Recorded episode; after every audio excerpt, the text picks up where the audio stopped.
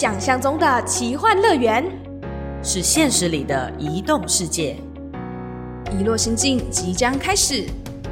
Welcome to our Wonderland。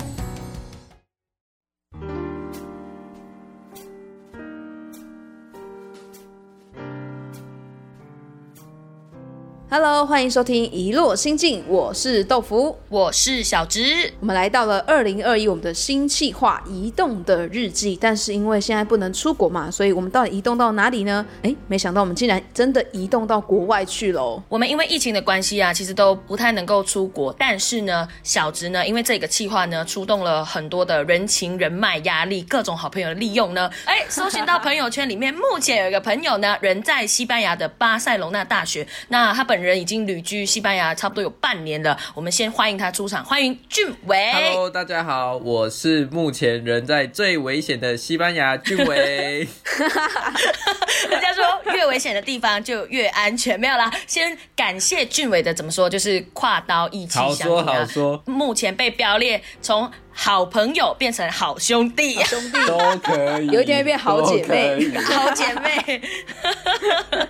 我们现在笑笑的说了，但是其实大家都知道，西班牙疫情状况非常的可怕，所以我们现在就带着一个有点复杂心情，面对着我的好朋友俊伟。的确是，那我们现在呢，其实已经是除夕的前一天啦，就是对二月十号。那目前新冠疫情的肺炎在全球总确诊人数已经达到了一亿，超可怕。那刚才俊文说他本人在最危险的西班牙，到底多危险呢？那边有三百万的确诊人数哦。嗯，虽然我这个时候不能说什么马来西亚的确诊人数还好啦，累计差不多只有二十五万，但是我不希望这个数字持续的攀升，你知道吗？我希望他把它转成是我银行户口的账目，但是不要是确诊人数，没有这个没什么好比较的。哎，那这样子台湾的就没有办法转成银行账户了，因为它才九百多。我我不能说不能 这样子财，我们不能说财，其实是非常危险的一个状况，大家都在全民防疫。那俊伟其实，在二零二零的十月中，他到巴塞隆纳去做留学嘛。那在那个时候，十月中，巴塞隆纳就已经进入了一个封城的状态。不晓得俊伟你在当地的话，透过那边的媒体报道去了解，目前西班牙平均大约有多少人的确诊？以我昨天查到的数据的话，一天的确诊人数大概是将近一万七千人，然后死亡人数一天将近八百位，非常非常吓人的数字。已经快接近台湾的九百多了，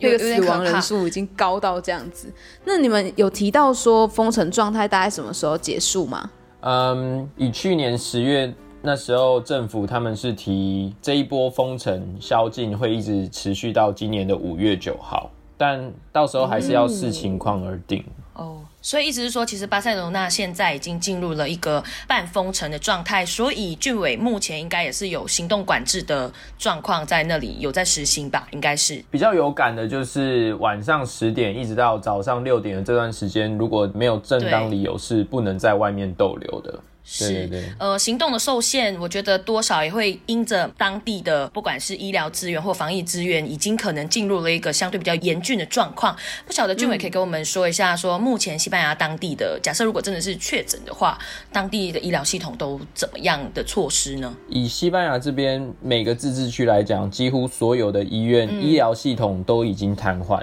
那如果今天你是你是确诊的人，你打电话到医院或是到卫生所，他们通常都只会跟你说，嗯，因为现在医院只收重症病患，所以你就自己先在家里吃吃退烧药、吃抗生素，让自己的免疫系统强起来，然后自己好转。这样，如果真的呼吸困难，真的快要死了，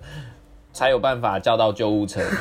是。我觉得俊伟现在淡淡的跟我们说这件事情，但是其实背后就 感觉就是充满着很多的焦虑。因为我假设现在换位思考去想这件事情的时候，我会觉得说我根本没有办法待在那个地方，因为我觉得呃极度的恐惧会让我内心的你知道那个自己内心的防疫点会突破，就会觉得说天哪，我还要待在这个地方吗？对啊，而且其实今年小植现在在台湾就是工作嘛，所以他今年其实没有办法回国过年的。马来西亚的疫情已经上升到了一个，嗯、算是对马来西亚的民众来说有一定的恐惧感的，所以你是们也都不能回国过年。那目前你俊伟到西班牙留学的话，其实你算是从台湾一个相对安全的地方，到一个算是相对危险吗？还是极度危极度，危险的地方呢？极度危险也是极度危险的地方。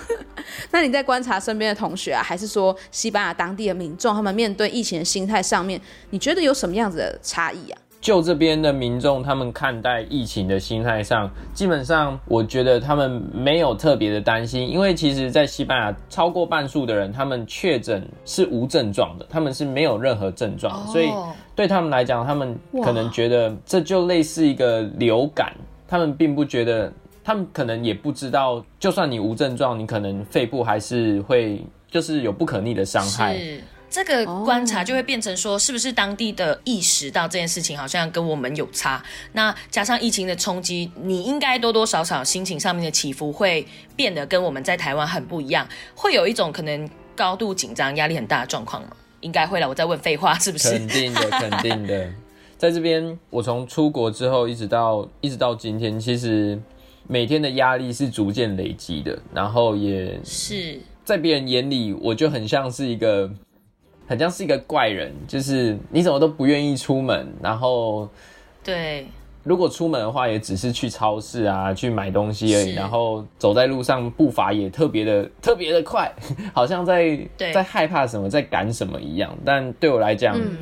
我只是在做保护我自己的事情。哦，所以你其实会拒绝。假设说真的，今天因为毕竟去外面留学嘛，多多少少会有做报告啊，还是说朋友之间的聚会，你会去吗？他们如果邀约你，一开始对我来讲，我想说，哎、都来到这边了，也难得交到朋友，那应该去一下是没有关系的。可是，嗯，到去年跨年之后，整个这边的人确诊人数升高很多。那这个时候，像朋友也是有约说，哎、那之后报告要不要一起到家里做啊？或者是朋友邀约要不要一起去喝酒啊？我就会可能用哦，却步了一下。我可能最近有一点在流鼻涕，所以忙碌，所以为了避免感染到大家，我先留在家里好了。这种理由这样，我觉得某种程度上你也很你也很矛盾啊，就是就明明我都在享受一个留学生的生活应该要有的样子，但是因为疫情的冲击，让你也不得不就是放下所有的 social 的活动。对，其实，在新冠肺炎的疫情之下，嗯，我觉得不管是心情还是生活，多多少少一定会受到影响，尤其是你人又在国外，或者是说当一个外国人在台湾的时候。嗯但其实我很好奇，因为今天我身为一个台湾人，像以前台湾有 SARS 嘛，那时候也是呃每一个人都会很惶恐。我记得小时候还要去。用那个消毒水，就是把所有家里的可能家具啊，甚至是学校课桌椅都要擦过一遍。可即便有这样子的经验，其实我还是有点没有办法理解，说，哎，俊伟，你从台湾到了西班牙，你为什么会那么的紧张？可能到说你完全走在外面，你都会加快脚步的冲回就是家这样子，只赶到超市去。你是不是有什么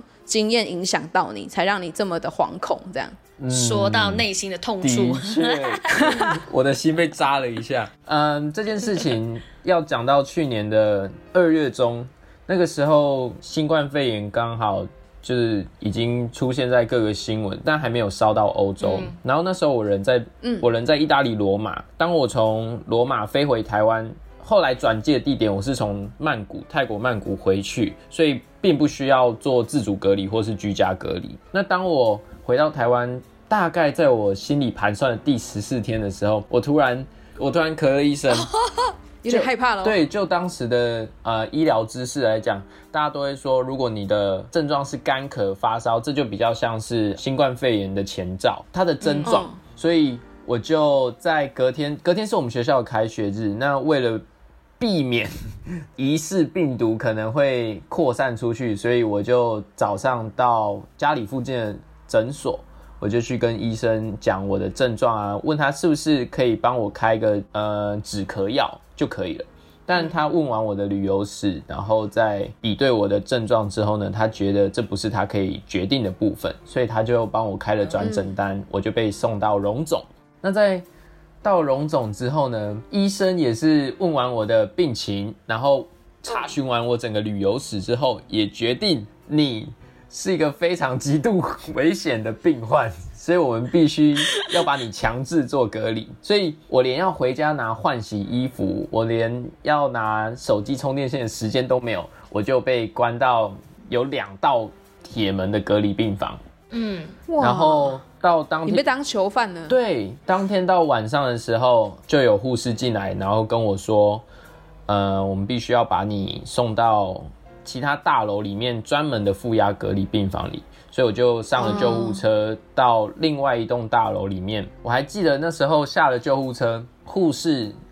特别叮咛我说，等一下进到电梯里面，你手都不要乱碰，你就站在电梯里面正中心点，然后。到了负压隔离病房楼层之后呢，一出电梯也是很紧张的，告诉我说旁边两侧走廊的扶手都不要乱碰。然后也在我要踏入负压之前，也是他们有用无线电有跟有跟楼层的那个楼层的护士联络说，哦几号几号病患现在正在、正在电梯里面，请确认好是没有人在现场的情况这样子。哇，然后真的很严谨。对对对，整个就是一个很严谨的状态，而且负压隔离病房是它有好几道铁门，所以你就会感觉自己真的很像一个一个得了瘟疫一样，然后你只能被关起来，然后也没有药物可以治疗你，所以就是靠自己的免疫力自己好转。哦。对，但幸好到最后其实只是一场乌龙啊，就并没有